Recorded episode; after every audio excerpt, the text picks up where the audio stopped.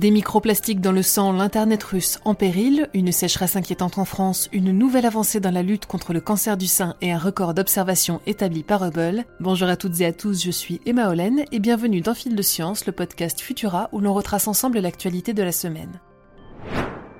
On retrouve des microplastiques dans les océans, dans notre système digestif et désormais dans notre sang. Dans une étude parue le 24 mars dernier, une équipe de chercheurs de l'Université libre d'Amsterdam est parvenue à identifier et quantifier les microplastiques contenus dans le sang de 22 volontaires anonymes. Pour rappel, les microplastiques, ce sont ces débris de matière plastique de taille inférieure à 5 mm ou à 1 micromètre lorsque l'on parle de nanoplastique. En l'occurrence, avec la méthode de détection employée dans le cadre de leurs analyses, les biologistes n'ont pu détecter que les fragments allant de 500 à 700 nanomètres, mais leurs résultats sont déjà inquiétants. Pour ce calibre spécifiquement, environ 1,6 microgramme de plastique circulerait dans chaque millilitre de sang. Et c'est bien sûr sans compter sur les dimensions inférieures à 500 nanomètres. Au menu, polyéthylène terephthalate, que l'on connaît mieux sous le nom de PET, polyéthylène, polystyrène, polyméthylacrylate de méthyle ou PMMA ou encore traces de polypropylène. À ces échelles microscopiques, les microplastiques sont capables de rejoindre notre système sanguin en toute vraisemblance via ingestion ou inhalation. Pensez par exemple à ces minuscules fibres plastiques entre 1 nanomètre et 20 micromètres qui se détachent de vos vêtements ou de votre mobilier et se promènent dans l'air que vous respirez au quotidien. On en trouve aussi dans l'eau et les aliments ainsi que dans de nombreux produits entrant en contact avec notre bouche. Et la mauvaise nouvelle supplémentaire, c'est que ces microplastiques pourraient également traverser la membrane des cellules et s'y accumuler avec des répercussions encore inconnues à ce jour. Ont-ils un effet délétère sur la santé? Sont-ils reconnus par le système immunitaire? Il faudra encore bien d'autres études avant de parvenir à répondre à toutes ces questions.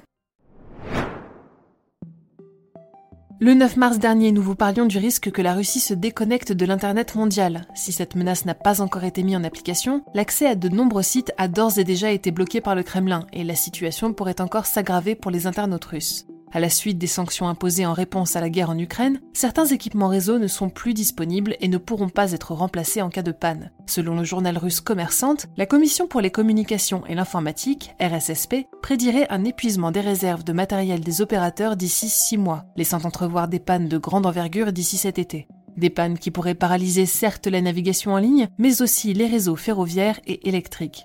La fuite des cerveaux provoquée par le conflit et l'annonce de nouvelles sanctions sur les secteurs électroniques décidées hier le 31 mars par les États-Unis n'aideront certainement pas à améliorer les choses. À peine le printemps a-t-il pointé le bout de son nez que certaines régions françaises souffrent déjà d'une sécheresse alarmante. Les Pyrénées-Orientales, la Provence et le Poitou-Charentes sont confrontés à un manque d'eau et à des incendies de végétation causés non seulement par une hausse rapide des températures, mais aussi par l'assèchement des nappes phréatiques qui n'ont pas pu se recharger en eau en hiver à cause des précipitations extrêmement faibles. Cette nouvelle n'est pas seulement mauvaise pour les écosystèmes, elle l'est également pour les secteurs de l'électricité et de l'agroalimentaire qui, privés d'une eau essentielle à leur bon fonctionnement et de températures clémentes pour les cultures, pourraient rapidement se retrouver en difficulté cette année. Nouvelle avancée dans la lutte contre le cancer du sein. Les traitements contre ce type de cancer associent généralement deux armes, un anticorps monoclonal chargé de bloquer les récepteurs HER2 des cellules malignes et une molécule chimique cytotoxique. Plusieurs combinaisons sont disponibles, anticorps monoclonal et taxane, mtansine ou encore deruxtecan. Mais récemment, c'est ce dernier, le deruxtecan, qui s'est révélé le plus efficace lors de la phase 3 de l'essai clinique Destiny Breast 03. L'association de ce dernier avec l'anticorps monoclonal connu sous le nom d'Herceptine augmenterait significativement les chances de survie sans progression de la maladie chez les patients et patientes atteintes de cancer du sein. Seul inconvénient, elle s'accompagnerait également d'effets secondaires plus nombreux et plus dérangeants que d'autres traitements moins efficaces. Toujours pas de panacée donc, mais des avancées progressives sur le chemin vers de nouvelles solutions. Et enfin, pour finir, faisons un tour dans l'espace où Hubble n'a manifestement pas dit son dernier mot. La NASA vient en effet d'annoncer que le télescope spatial, lancé en 1990, aurait capturé la plus lointaine étoile connue à ce jour, telle qu'elle était il y a 12,9 milliards d'années.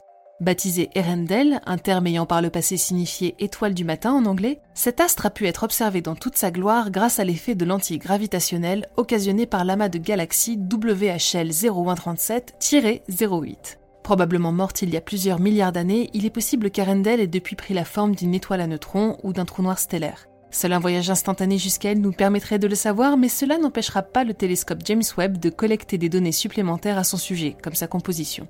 Les images de cet objet cosmique lointain et nos autres actualités sont à découvrir sur Futura, bien entendu.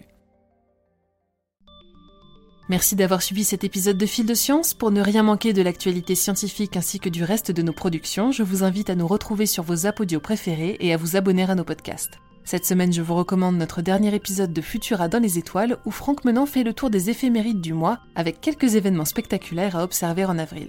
Pour le reste, on se retrouve dès mercredi pour un nouvel épisode de TechPod et d'ici là, bon week-end à toutes et tous.